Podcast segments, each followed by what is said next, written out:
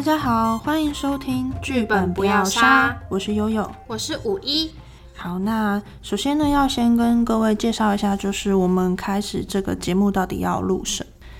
嗯，那我们主要呢是想要来跟大家介绍剧本游戏这种在台湾刚起步的游戏形态。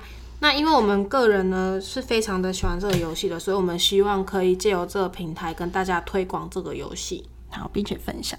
那先跟各位介绍一下剧本游戏本身是什么样的一个游戏哈。它的起源其实是在欧洲，嗯，称作谋杀晚宴。对，它在欧洲其实是一个就是大家在吃饭的时候可以有玩的游戏。可是现在演变到现在，其实是不太能吃饭的时候玩。对，没办法。对他们本来是晚上的时候大家一起聚餐，然后每个人可以拿到一份就是属于自己的故事，然后他们可以边吃饭边对话。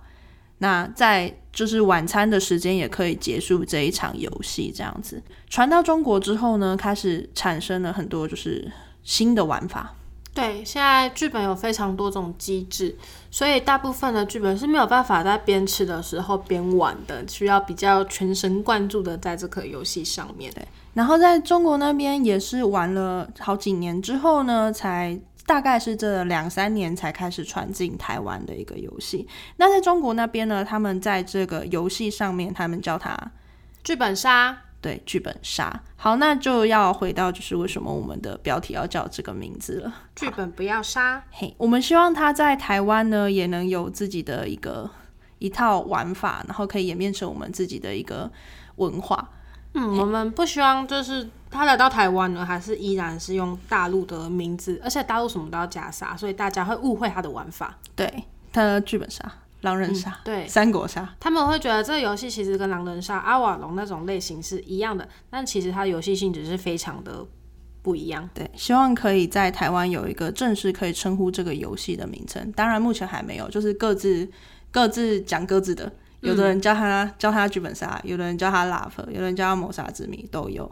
对，那以下呢，我们可能都会以剧本游戏来称呼这个游戏。那目前台湾呢，在剧本游戏的产业状况其实是还刚起步，大概在去年的时候呢，台北、台中就各自有几家工作室开始冒出来，没错，在做。那以前呢，通常是。大概我刚玩的时候呢，开开的大概是私团比较多，可能会在桌游店或在自己家里自己揪朋友来玩，没有这种就是专门在做剧本游戏的工作室。现在店家都集中在北部比较多，嗯，北部突然今年冒了非常多的工作室，而且每一家的特色都不太一样。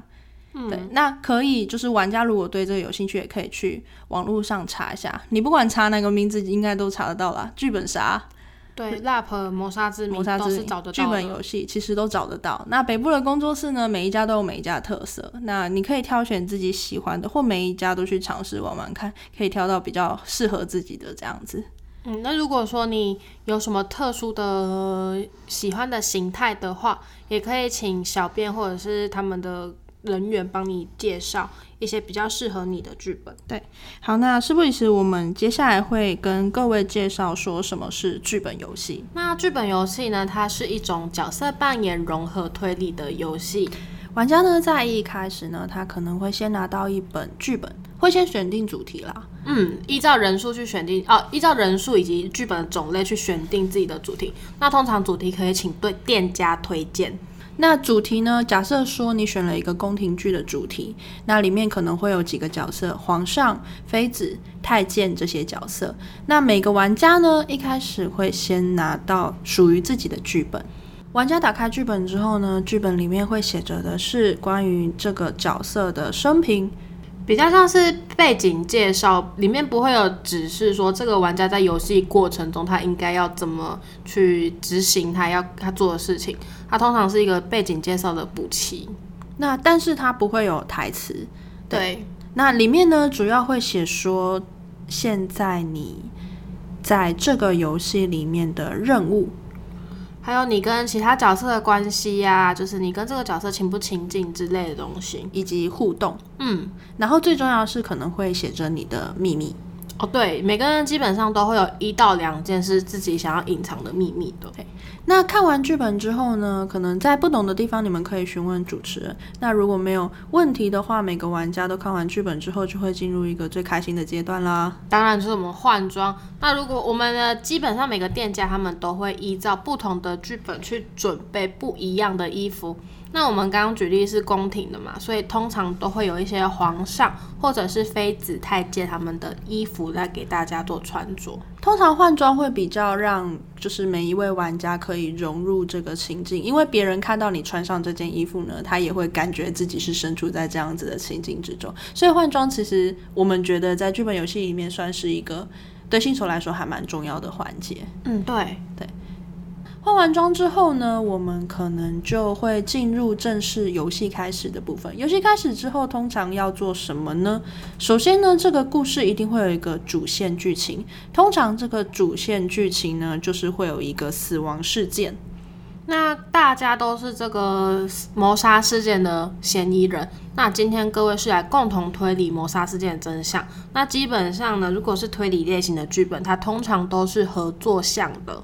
就是你们需要共同抓出这个凶手。那凶手有可能是你们其中的一个人、两个人，有可能是你们全部的人，还有可能根本不在你们之中。但是除了凶手以外呢，大部分玩家在凶杀案上其实都需要合作的。那你的个人任务如果跟凶杀案有冲突的话，该怎么选择呢？这时候我们就会跟玩家做一个就是最常做的举例：偷内裤事件。好，那今天呢？假设你偷了你对面那一位漂亮姐姐的内裤，但是呢，在所有人当下都有不在场证明的情况下，只有你讲不出这个不在场证明。对，因为你在偷内裤，太丢脸了，讲不出口。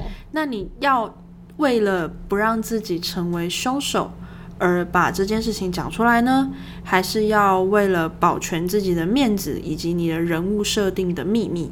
然后可能会让自己成为嫌疑人，或者让大家的凶杀案是处于焦灼的状况，你都可以自己选择。其实就是一个想要被当成凶手，还是想要被当成变态的甜品。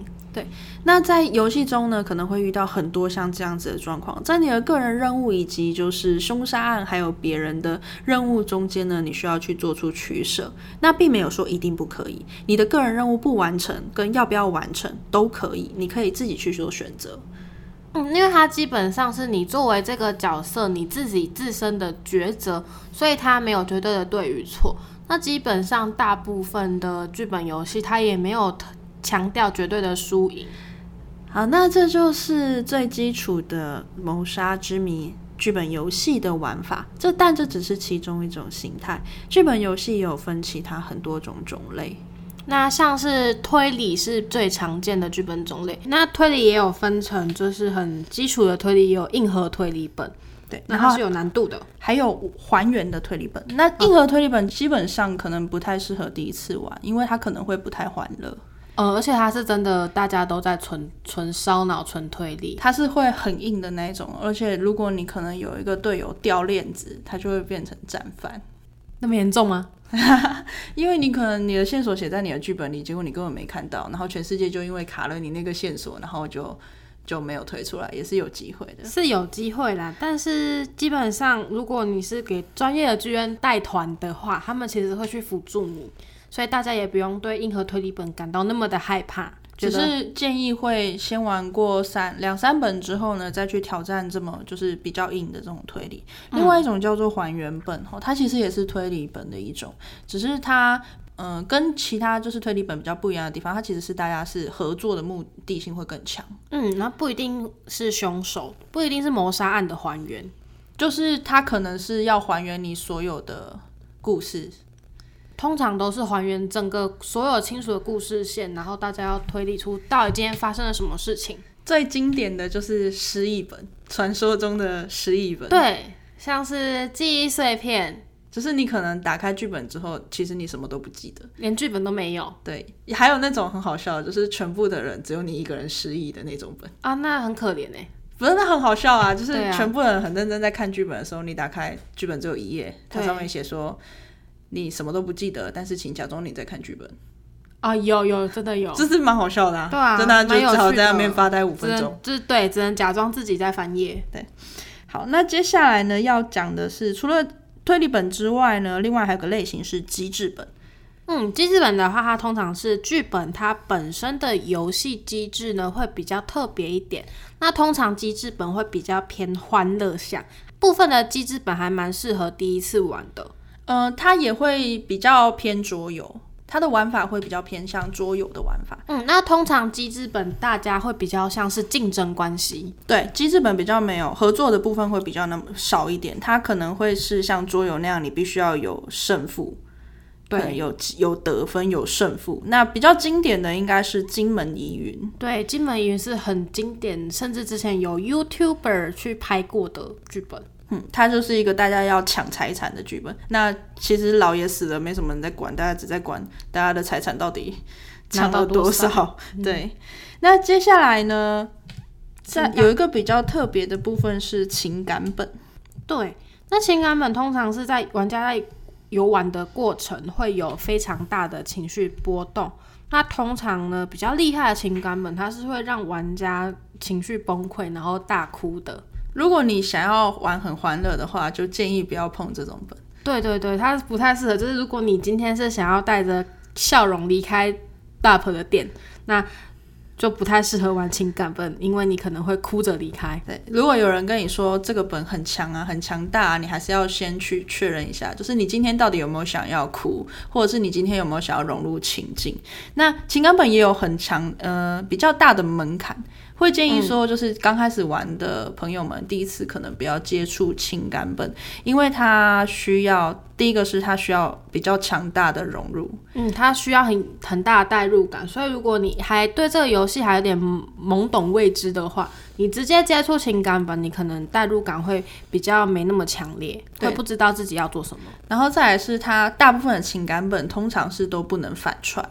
哦，对，像是什么四女二男，就是要四个女生，对，他不能不能有男生演女生，女生演男生，甚至都会让人家比较出戏。那这个部分不能反串，主要是因为你如果一反串，你穿的衣服啦、讲的话，跟你的人物看起来是不一样的，就会让别人感觉你不在这出戏剧里面。代入感会有差。对，所以情感本是一个非常需要代入感的游戏，是那在挑选的时候呢，也可以也可以去就是慎选队友，但是情感本通常都是我们最喜欢的本。哦，情感本通常是比玩比较多场的玩家会非常吸引他们的，因为它很深。刻，它是那种玩完之后你会回去可能思考很久的，或者是你会沉浸在那个情绪里面很久。我上次玩完一个情感本呢，我的情绪是当下玩完是非常痛苦，然后我大概到已经结束游戏的两天，我突然在上班的时候突然哭了，然后我就跟我的同事，我觉得那很荒谬，对，我你的反射弧好长哦，我就突然跟他们说，哎、我觉得这一本真的好厉害哦，我觉得你的反射弧也太长了。对，突然在那边哭。玩完两天才在那边哭。